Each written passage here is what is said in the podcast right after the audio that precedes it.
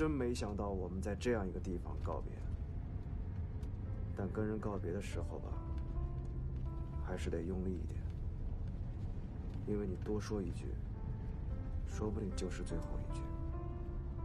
多看一眼，弄不好就是最后一眼。怎么样？我有点水平吧？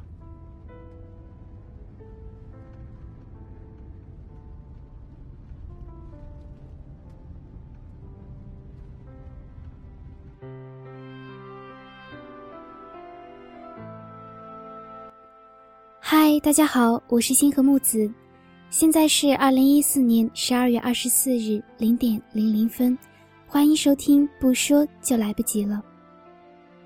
每天我们总是从固定的小站出发，前往另一个车水马龙的地方，在城市的喧嚣中，我们努力寻找一丝属于自己的宁静。在我心中，那一片宁静属于电影。在电影中，我可以安心享受另一个完整的世界。二零一四年快要结束，最近各大媒体也纷纷评出了年度十佳电影。今天木子也来说一说自己心目中的年度十佳。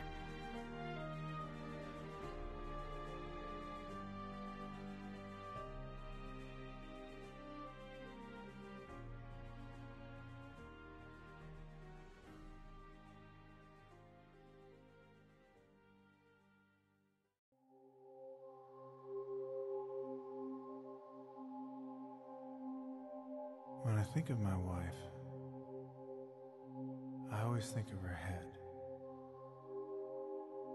I picture cracking her lovely skull, unspooling her brains, trying to get answers. The primal questions of any marriage. What are you thinking? How are you feeling? What have we done to each other?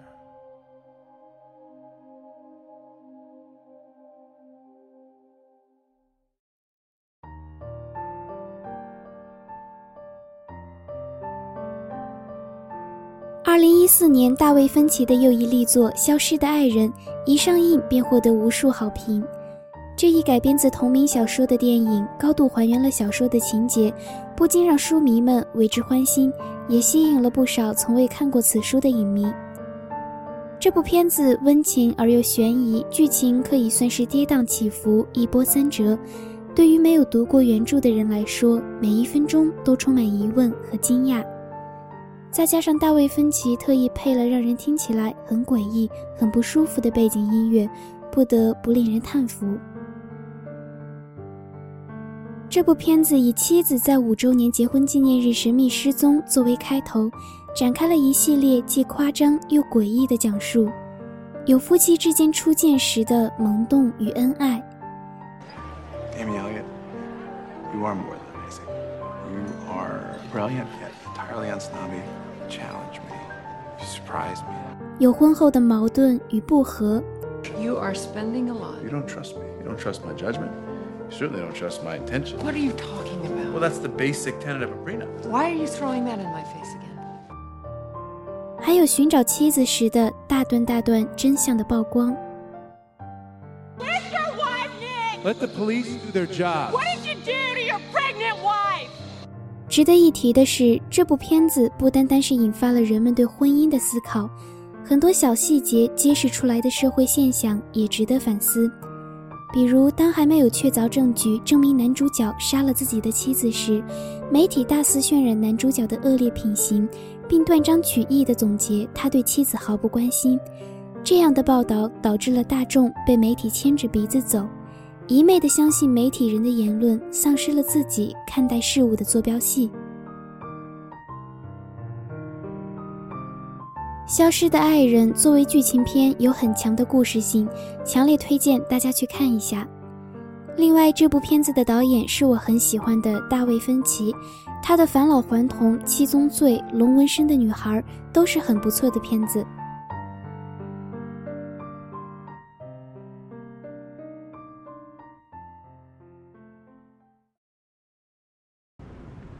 Hey, I had a good meeting with Miss Butler this time. I kind of liked her. What did she say?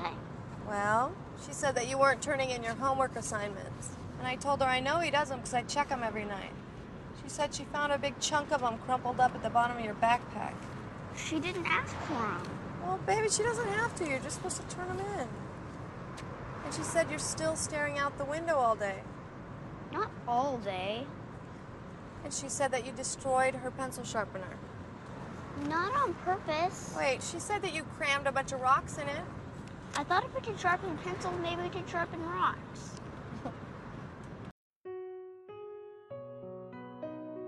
二零一四到二零一五年领跑各大颁奖典礼的电影就是这部《少年时代》。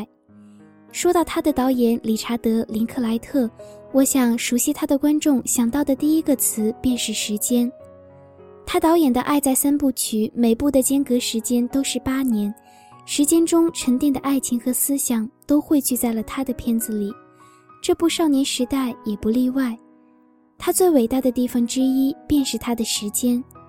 导演用了十二年的时间，讲述了一个六岁的男孩成长为十八岁少年的故事。与其说它是一部电影，不如说这是一部成长史。Happy birthday to you. Happy birthday to you. Happy birthday, dear Mason. Happy birthday to you. Make a wish, make a wish.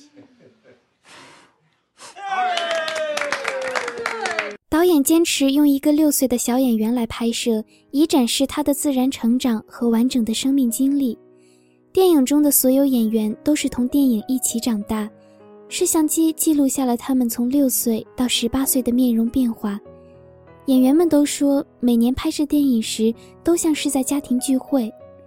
我想，理查德·林克莱特是幸福的，有一群那么忠实的演员陪他一起完成这部了不起的作品。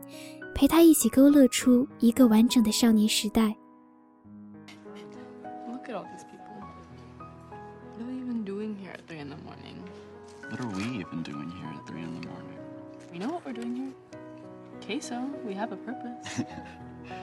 Hell yeah. Hell yeah. You know, by like next summer, this will just be our lives. Staying out all night, going to shows, whatever we want. Mm, If we're gonna go to class, Sometimes. when it feels right. When the inspiration hits. Only then.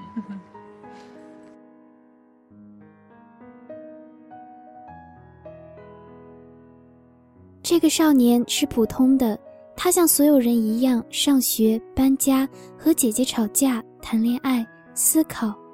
他安静、忧郁、顽固，我们总能从某个场景中在他身上找到自己的影子。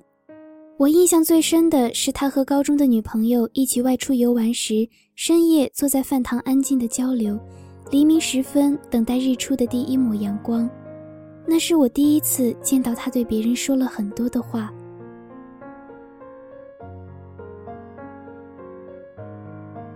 分手后，他的女朋友一脸无奈地问：“我不明白你为什么每天要想那么多。”他没说话，就像在海边时，他的姐姐问他：“我不明白你为什么要这么顽固一样。”所有青春中叛逆、莫名其妙的事情都是无法解释的。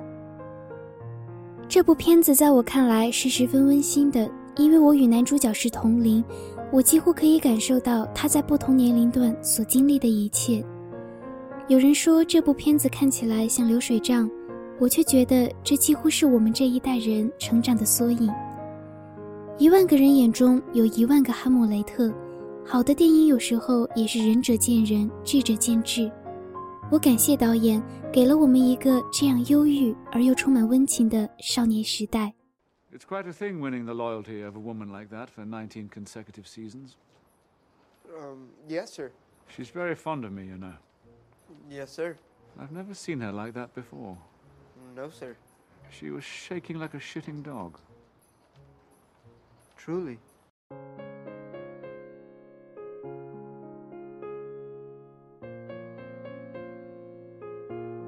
我选的第三部电影是《布达佩斯大饭店》，导演是韦斯·安德森。他的《了不起的狐狸爸爸》也是非常经典的一部电影。《布达佩斯大饭店》的标签是喜剧，但它的喜感不是表现在语言上，而是电影场景的颜色、格调、装潢以及演员的各种神态、表情、服饰。韦斯·安德森似乎是一个十分热衷暖色调的人。布达佩斯大饭店里几乎所有的场景都是精致且温暖。有趣的是，很多场景都是对称的，看起来十分有喜感。At this point in the story, the old man fell silent and pushed away his saddle of lamb. His eyes went blank as two stones. I could see he was in distress. Are you ill, Mr. Mustafa? I finally asked. Oh, dear me, no. He said. It's only that I don't know how to proceed. He was crying. You see, I never speak of Agatha because even at the thought of her name, I'm unable to control my emotions. 这部片子不单单是喜剧那样简单，导演运用了很多的隐喻，其中就有茨威格的影子。除此之外，导演运用了四层时间线的讲述方式，并不混乱，让人看得很是舒服。如果你是一个喜欢历史的人，希望你能看看这个片子，用喜剧的方式感受一个文明的衰落。If you care about me at all, then please just go. I can't. I have two years to live. I need to work. I love you.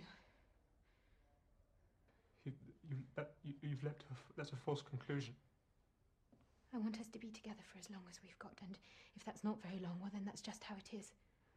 It'll have to do. You don't know what's coming. It'll affect everything.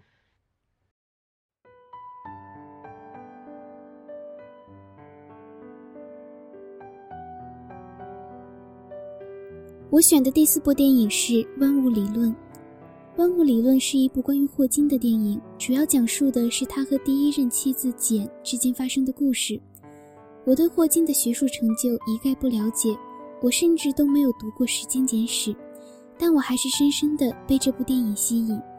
我想，吸引我的大概是霍金不可磨灭的人格魅力和他乐观向上的心态吧。就连霍金本人在看了电影之后，都忍不住说。有那么一瞬间，仿佛真的以为那是自己。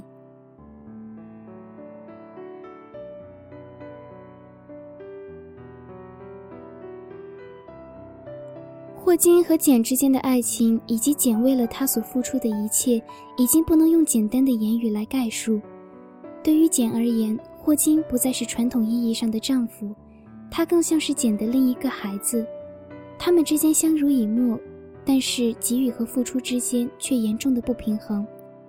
当家里开始聘请管家时，简的存在便略显多余。霍金和简最终离婚，不是因为不爱了，而是因为无法再爱了。I have loved you.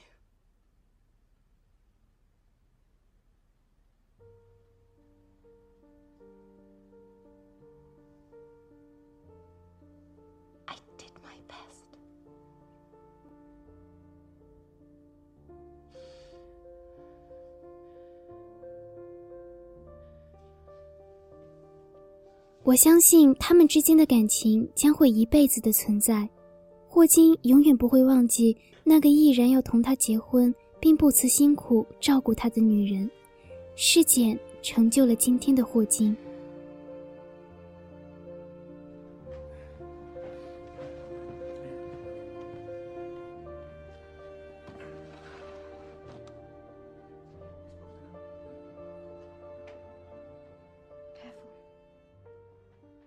大家好，我叫田文军，这是我儿子田鹏。他于二零零九年七月十八号下午五点左右在家附近走失。他身穿一个黄色的外套，一个红色的跑鞋，额头上还有一个纱布。请见到的人与照片上这个电话联系。我感谢大家，也请大家。留意一下，特别是在马路旁边乞讨的小孩。还有，如果有人买了我的儿子，他吃桃子过敏，千万不要给他吃桃子。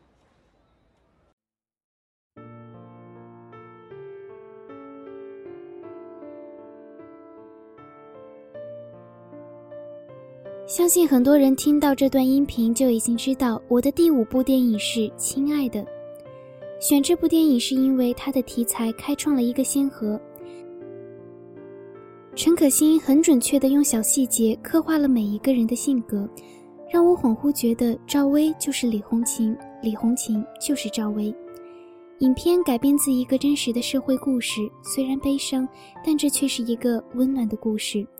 也许你不会哭。但你一定有所触动。